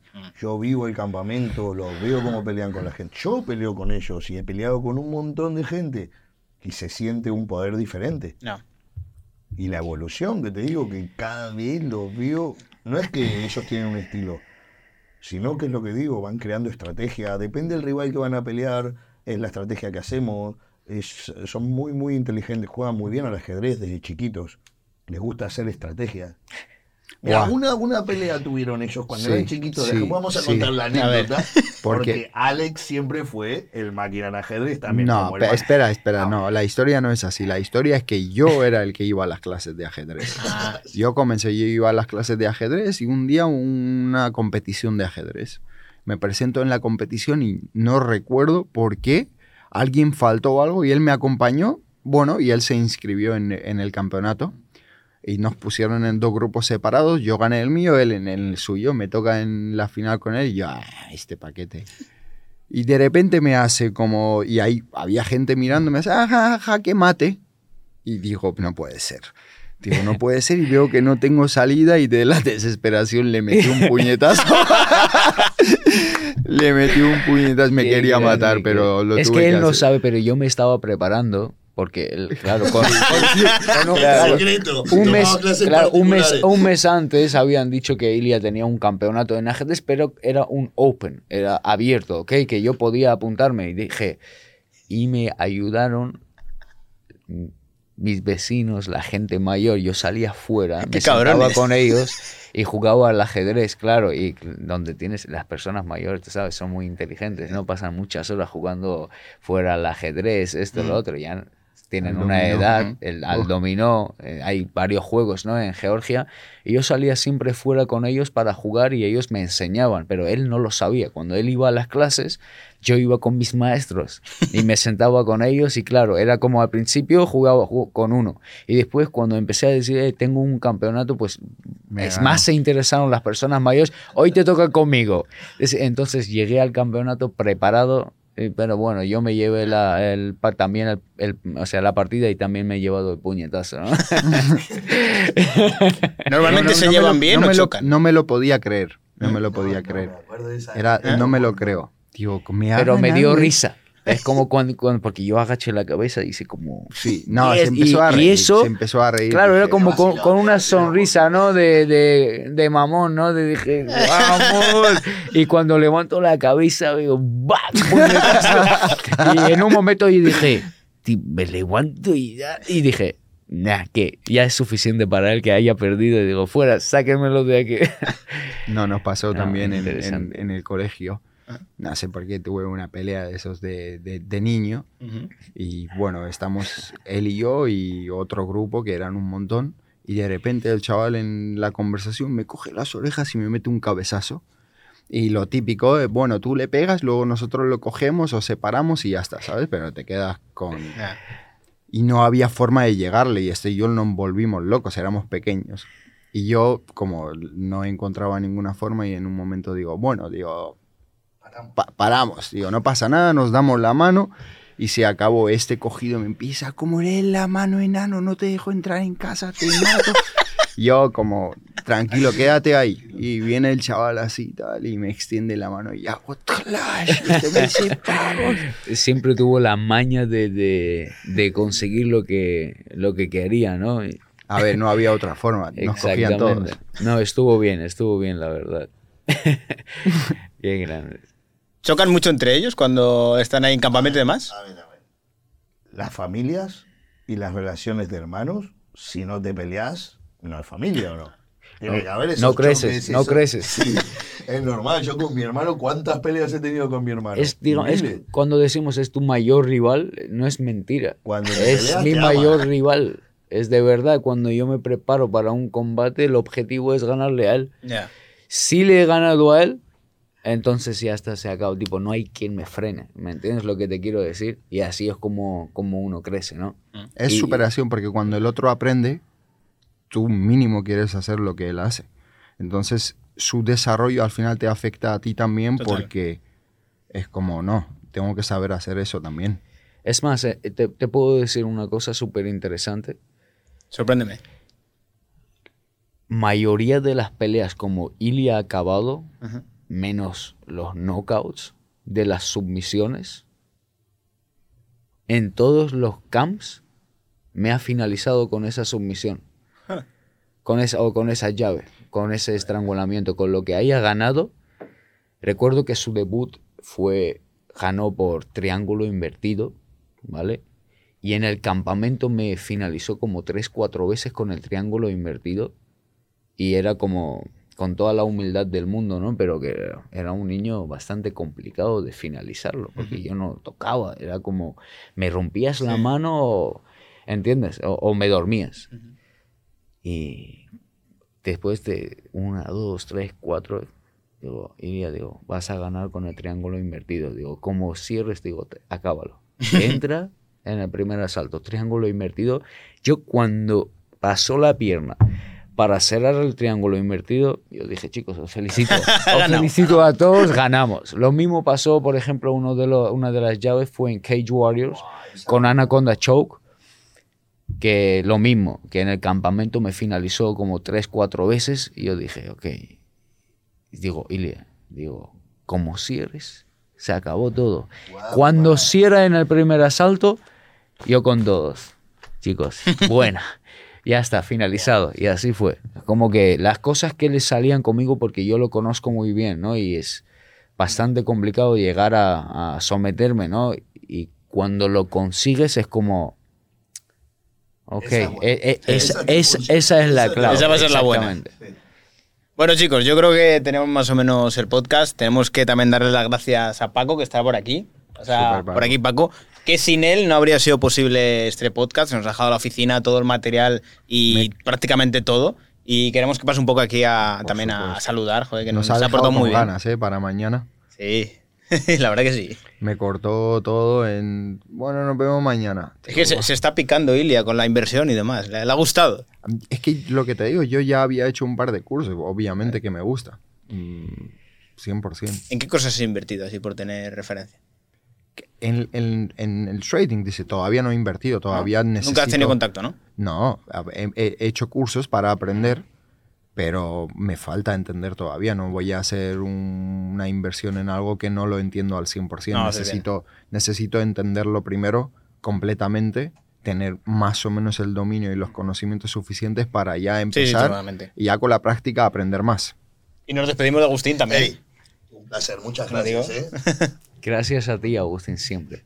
Parece que tenemos aquí un programa que entran y salen invitados. Aquí. Qué maravilla. Eh, ¿Qué tal chicos? Pues nada, eh, Paco, un chico normal y corriente, si así os digo, simplemente tenía sueños y ambiciones muy grandes desde pequeño eh, que me hicieron, pues yo creo que cada uno en la vida pasa por momentos difíciles eh, en donde o sale, tiene que salir, y a mí pues eh, por desgracia desde pequeño perdí a mi padre muy temprano, eh, tuve que dejar el colegio por salir, sacar salir hacia adelante, y eso me ha hecho convertirme pues alguien que simplemente ha- ido por todo lo que quiere y a día de hoy, pues todos esos sacrificios ah, están dando sus, sus frutos. ¿Qué tal la vida aquí por Dubai? Siempre me decís que me tengo que venir, no sé qué. ¿Qué tal? ¿Cómo es la vida? La vida aquí se vive bastante bien. Vosotros que habéis venido aquí, seguro que os ha gustado también. Os falta mucho por ver.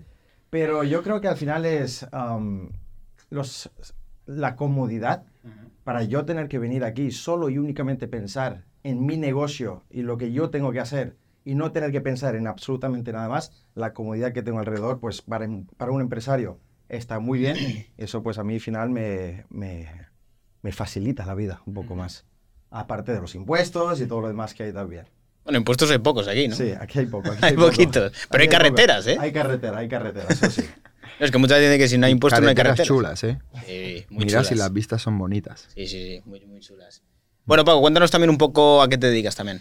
Pues um, yo actualmente eh, soy trader e inversor, me dedico al mundo del trading, estoy pues formando y creando a un ejército de traders, así es como lo llamo, educando a las personas para aprender más acerca de cómo funciona el mercado, de cómo leer las gráficas y cómo funcionan las inversiones en este mundo, que es lo que llevo haciendo desde los 22 años. Eh, y eso es lo que estoy haciendo, educando a las personas y en un mundo empresarial, pues obviamente diversificando todo el capital y el dinero que voy generando en diferentes modelos de negocio, como pues inmobiliaria, startups y otros modelos de negocio. ¿Cuál es tu mercado favorito? Mi mercado favorito son eh, las criptos, porque me encanta la volatilidad, obviamente el retorno que se da, pero después nuevamente soy una persona que diversifica mi capital y voy invirtiendo en otros sectores. Yo creo que te vuelves adicto a las cripto, tío. O sea, desde que descubres ese mundo, tío, es como... la- el resto te parece poco, ¿sabes? Es que al final venimos, mira, yo vengo del mercado de divisas también, perdona, una rentabilidad de un trader que yo llevo de 5% a- al mes durante un año o dos años, que es poco, poco a poco, y vienes y haces criptos un 300% eh, en una semana, ¿no? Sí. Y dices tú, joder, el trading llevaba haciendo esto durante un año. Sí. Pues obvio que te gusta. Es una maravilla. Claro, él descubrió la forma de generar dinero con algo que le apasiona a él. Ah. Estoy seguro que no te aburre ponerte y No. hacer tus gráficos y descubrir sobre, sobre ese mundo. Es lo que te divierte, al igual que a nosotros. A nosotros lo que nos divierte y lo que realmente nos apasiona es el deporte. Pero en nuestro caso, por ejemplo, el deporte tiene una fecha de caducidad y después la vida sigue. Y tú tienes que seguir generando y tienes que mantener a la familia. Totalmente. Y, pues, Y al final también hay que tener algo entender de- muy en cuenta, y es que a veces los deportistas, por tener esa vida tan corta, luego no saben tampoco gestionar ese dinero que han generado, porque es un dinero que se genera en un periodo muy corto de tiempo, pero luego hay muchos casos de futbolistas que se retiran y se arruinan luego. Mm. Es precisamente por lo que estamos aquí, ¿no? Para aprender un poquito de, de Paco. a Diversificar el dinero, Que nos no enseña poner- cómo gestionar el dinero, etcétera, y ya. Así es, eh, lo que estaba diciendo es cierto cuando en vuestro caso los deportistas estáis enfocados en lo que a vosotros se os da bien. Os entra dinero y tenéis manager y tenéis persona y estáis adquiriendo conocimiento por vuestra parte, pero en general es hacer lo que está haciendo. Tú quieres ser el campeón y quieres conseguir el 14-0, tú también se quieres seguir creciendo y es obvio que al final necesitas adquirir esos conocimientos porque en un futuro no 100%. sabemos qué es lo que va a pasar. No. Y crear esa riqueza generacional que vas pues creando más y más, ¿no? Y 100%, Es muy eh, importante seguir adquiriendo esos A conocimientos. ver, uno siempre se puede, por así decirlo, rodear de personas que le podrían llevar algo, pero lo mejor es tú saber todos los pasos que se, que se están dando. Y la verdad que a mí personalmente me ha encantado el, el día de hoy, el primer curso que, que has impartido. Como lo comenté antes, hice varios. Este me ha parecido de los mejores, porque lo has explicado todo como para un niño, ¿no? Porque al final para aprender cualquier cosa se lo tienes que explicar a la gente como si le estuvieras enseñando a un niño. A ver, para mí- lo que para ti es obvio y das por hecho, yo a lo mejor no lo sé. Para mí lo más importante es que lo que más me ha gustado hoy no es el, o sea, es el hecho de que tú no, no dices invierte aquí, haz esto. Para mí lo más importante es que me transmitas la seguridad. ¿Cómo me transmites la seguridad? Tú simplemente me enseñas cómo lo tengo que leer. eh, ¿Entiendes? Es como que, porque realmente confía, eh, escuchar a una persona el cual te dice, sí, es que tienes que invertir en esto, tienes que invertir en lo otro, es como que al final no te transmite tanta confianza, ¿no? Una persona el cual te enseña cómo hacerlo, ya es decisión mía cuándo hacerlo, dónde hacerlo y cómo hacerlo. ¿Cuántos cansinos no te, no, no te han llegado a escribir? No, no tienes que eh, poner este tipo de mensajes, pero chicos, si te estoy dando un curso, te estoy ofreciendo algo gratis, Eh. un conocimiento. Si el conocimiento no ocupa lugar, tú mira el curso. Si no te gusta, salte. A ver, el problema muchas veces con el tema del trading es que es un tema muy explotado de maneras muy malas, muchas veces, y con unos incentivos muy negativos. Entonces, al final es como, si coges un mercado que está muy masificado de cosas malas, intentas hacer algo bueno ahí, ya la gente dice, "Buah, no sé qué. Mira, yo lo que pienso es que ya sabes cómo es la vida. Eh, siempre te sale algo mal, es culpa de él. Ah, no, culpa de él. culpa- No, culpa tuya. Sí, es fácil. Que no has tenido los conocimientos para dar los pasos correctos. Te han engañado. Culpa tuya, que te has dejado engañar. Ya, así, así es como funciona. Por eso tú tienes que ir a, a- a adquirir los conocimientos. Lo que hoy se ha ofrecido, por ejemplo, a la gente es, hoy me escribía uno, no, no tienes que poner este tipo de mensajes. Y fue justamente el mensaje que le puse. Le dije, a ver, si aquí nadie te obliga a poner ni un centavo en ningún lado, solamente son conocimientos. Si quieren más conocimientos, eso se paga como en cualquier lugar del mundo. Y si no, pues te sales, exide y a tu casa. Pero que esto, esto yo creo que pasa con todo. A ti te pasará también, por ejemplo, tú tienes también patrocinios de marcas de suplementos. No, es que eso no, no es bueno, hay que comer no sé qué. Pero como- siempre, quejas de todo. Siempre. Y todo el mundo tienes que ser más humilde, ¿no? Tú tienes que ser más humilde que primero el que me escribe sobre la humildad eres tú.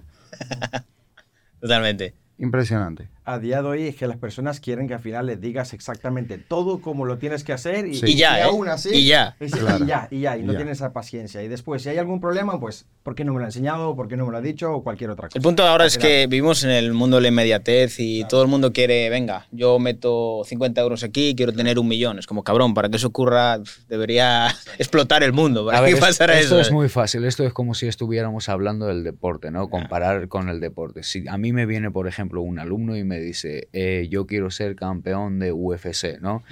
Enséñame la forma. Yo le En una diré, semana. Es que la forma es que dedicación, sacrificio, trabajo duro, coger conocimiento. Y ya con, a paso, con el paso del tiempo veremos a ver cómo evolucionas, etcétera. ¿Entiendes? Que yo te pueda asegurar que vas a convertirte en campeón de UFC, yo no soy Dios. Dios sabe, Dios tiene un plan para ti y vamos a ver qué es lo que se cuece, ¿entiendes? Pero lo que sí que te puedo asegurar es que yo te voy a entrenar, yo te voy a ayudar, yo te voy a enseñar. Ahora depende de ti, es, ¿existe el mejor golpe en, digamos, en el boxeo o la mejor defensa? En absoluto. Existen los mejores momentos que elige un profesional para hacer cualquier movimiento o tirar cualquier golpe. Brutal. Es, es- creo que es la- lo mismo. ¿Existe cualquier, eh, cuál es la mejor inversión? Pues no lo sé, depende del tiempo, ¿verdad? Sí. Que yo no entiendo. Total, es una analogía perfecta. Yo no entiendo mucho. En todo. Es Exactamente. todo sobre timing. Exa- Es el tiempo, ¿no? Como tú bien explicabas hoy, es como que es el gráfico. Hay que aprender a cuándo, dónde, cómo, cuánto, etcétera. Son muchísimos factores. Es Sobre como- todo también saber la parte de "He- ha fallado mi análisis, ¿qué hago? Hay que saber también actuar ahí. Claro. O sea, he planificado una pelea de esta manera, me está saliendo de otra. Saber actuar, saber adaptarte, saber cambiar el plan. eso, base a la experiencia, lo tienes en cada vez Sí. cómo, cómo reaccionar y actuar en cada situación. Estuvimos hablando antes, ¿no? De que os ha pasado alguna vez que tuvieron que improvisar, ¿no? Que Mm. ha, ha- salido obvio, por supuesto, para eso uno se prepara, ¿entiendes? Pero pues, para preparar necesita gente profesional también, ¿no? Y aprender de los mejores. Exactamente, es lo que te dije, yo, es- yo estoy en las mejores manos, ¿no? Yo tengo a mi equipo, ¿vale? Y ya, o sea, ellos me transmitieron, o sea, ellos me dieron el conocimiento, yo aprendí, y ahora dentro de la jaula nadie está conmigo al lado. Yo tomo las decisiones cómo hacer, el qué movimiento hacer. Y básicamente lo que estoy viendo es, digamos, el, el- el negocio es, es lo mismo, ¿no? La- el mundo de las inversiones y- es básicamente lo mismo. Ya yo aprendo, tú me enseñas, ya depende de mí cuándo y dónde invertir, ¿no? También lo que creo que ocurre muchas veces con las inversiones es que la gente, al final, al querer todo muy rápido, asume unos riesgos que no está dispuesto a tener realmente para poder querer obtener esas rentabilidades tan altas, sin darse cuenta de que realmente esos riesgos también implican el poder perderlo todo. Pues, y, el, y el no, el no medir, el decir, imagínate en una pelea que dices, yo voy a ir a saco, sin darme cuenta de que si voy a saco me pueden reventar, porque puedo a lo mejor no medir muy bien las guardias o puedo descuidar. Eso se el- llama intercambiar los golpes, ¿vale? Es como un 50-50. Tú entras en un intercambio de golpes y ahí te puedes salir mal parado o bien parado. Es lo que decían antes, ¿no? Vuestra recomendación es supuestamente invertir el dinero que uno no necesita básicamente, ¿no? Que dices, ok, esto podía haberlo gastado ahora mismo en un restaurante. Sí. No voy a ir a ese restaurante, ese dinero lo voy a invertir. Que si sale, sale. Si no sale, pues Total. he comido, pues me he comido una barbacoa. Sí, Ya está, ¿verdad? totalmente. Has ganado lo más importante, experiencia. Exactamente. Que muchas veces no se mira la parte de, de gestión de riesgo y al final es súper importante. O sea, al final, yo creo que lo que ocurre muchas veces, Paco, yo creo que tú estás de acuerdo conmigo, es que los grandes patrimonios están más centrados en conservar y tener rentabilidades como más pequeñitas a lo mejor, pero seguras, y los Exacto. pequeños patrimonios están más dispuestos a, lo pierdo todo, Eh, pero hago un por mil. Porque quieren esas ganancias, ese retorno otra vez con la Eso rapidez es. que mencionaste antes de querer las cosas ya. Eso y es. no tienen la paciencia y, y simplemente pues caen, ¿no?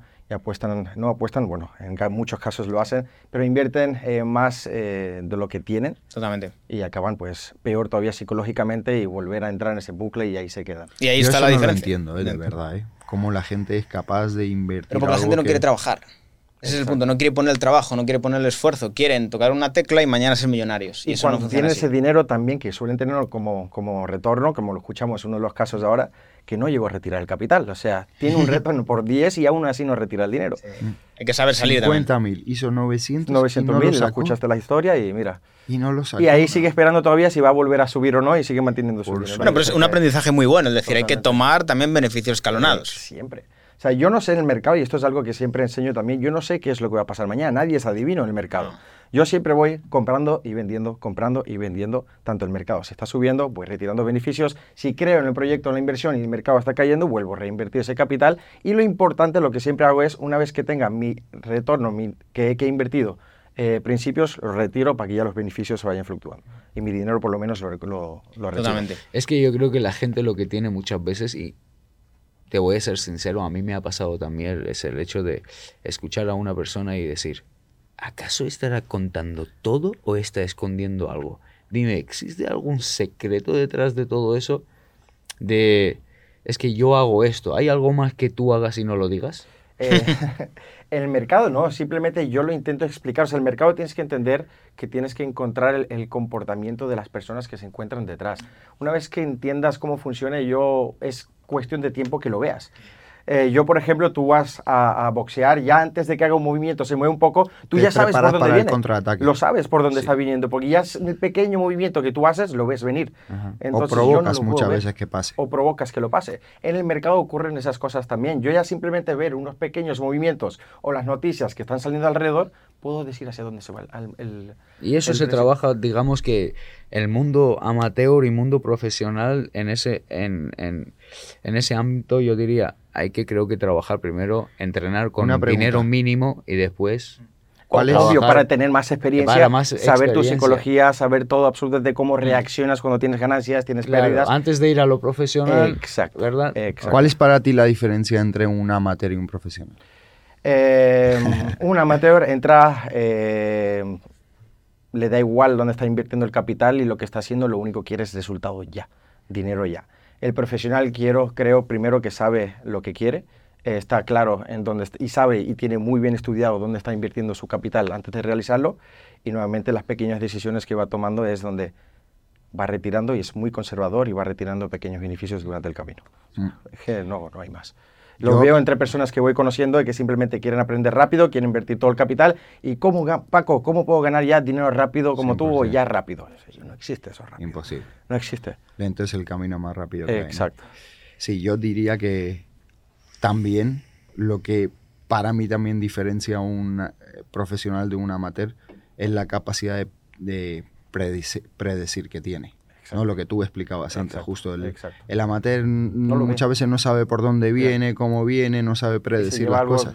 El profesional y- lo siente en el cuerpo, Claro. ¿sabes? Fluye en su sangre. Es como, yo sé en qué momento me va a tirar, por ejemplo, un jab y lo tengo que contraatacar Claro. y preparo mi derecha. Ah, exacto. Total. Miedo me da ese ya a mí, ¿eh? no te preocupes. Y sobre todo también, Paco, yo creo es que no, no eres tanto víctima de las mareas. Yo veo mucho, por ejemplo, más en el mercado cripto, que la gente es pura emoción, tío. O sea, es... Si sube mucho, ¡guau! Todo el mundo loco. Si baja mucho, ¡guau! Es que no ves que ahora mismo pues, las criptos, por ejemplo, han subido Sí. y de repente mis amigos me están volviendo a escribir. Ya estoy recibiendo DM otra vez, ya empiezan a salir las noticias. Es que es un ciclo que se vuelve a O sea, repetir y yo lo, lo entiendo, lo veo venir como lo Igual haciendo. vosotros no estáis tan pendientes de todo esto, pero literalmente estamos igual a 2.000 dólares, que es muy poquito, de pasar de decir eh, las criptos son una mierda que todo el mundo quiere comprar criptos. A 2.000 dólares estamos, literalmente. Y, y es, y es algo que ¿Qué- a veces, a veces da pena. ¿Cuál es tu predicción que va a bajar? Eh, otra vez, no sé si va a subir o a bajar. Eh, Bueno, tú- tú- ¿tú mi qué predicción piensas? a largo plazo como inversor, Bitcoin va a superar los 100 mil dólares. eh, O sea, en mi va- va a opinión, subir. A largo plazo. Nuevamente, cada retroceso voy acumulando más. ¿Y ahora cuánto Claro. está? Eh, ahora está en 37. 37. Tenéis 7000. Ok. Por eso digo a 2.000, a 3.000 dólares. Una que super, supere los Estuvo 40.000 también dólares y a todo el mundo. en 60, ¿no? Estuvo en Algo así. 69 el máximo. 69. 79.000. Lo que pasa es que, claro, la has Eso escrito cuando depende corrige ahora lo, lo que diga nuestro amigo Elon. Pero hay que decir que llegó a estar en 14, 15, si no recuerdo mal.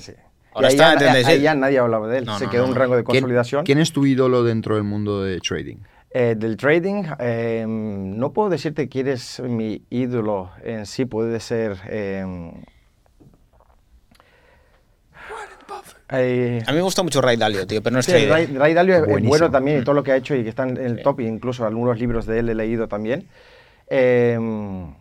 Eh, podría decir que también es, eh, está en los top. ¿El vuestro? ¿Lo tenéis? Bueno, y le ha dicho que Ray Dalio, ¿no? Eh, Ray Dalio y Warren Buffett también. Es lo, lo Warren que te Buffett di- más como inversor que Sí, trader. sí, pero la capacidad que tiene muchas veces, porque me he interesado Claro. un poco sobre él, de dónde- cómo pudo acumular tanta, tanta fortuna, y la verdad que el, el tipo Claro. sabe predecir las cosas y sabe, tiene una capacidad de, de análisis de, de los negocios brutal, el mejor. Y. Ray Dalio también. Me gusta mucho el, el libro de Ray Dalio del. No, no sé exactamente. Para hablar del cambio de paradigma que estamos sufriendo con el crecimiento de China. Y cómo puede realmente cambiar esta hegemonía que tiene Estados Unidos, que no me acuerdo ahora mismo cómo se llama el libro, pero. El nuevo, nuevo orden mundial, creo que se llama. sí, nuevo orden A ver, mundial. también está, eh, él predice una guerra mundial también. A lo mejor la tenemos ya y ya no nos hemos dado cuenta. A ver. Y ya ha eh, empezado.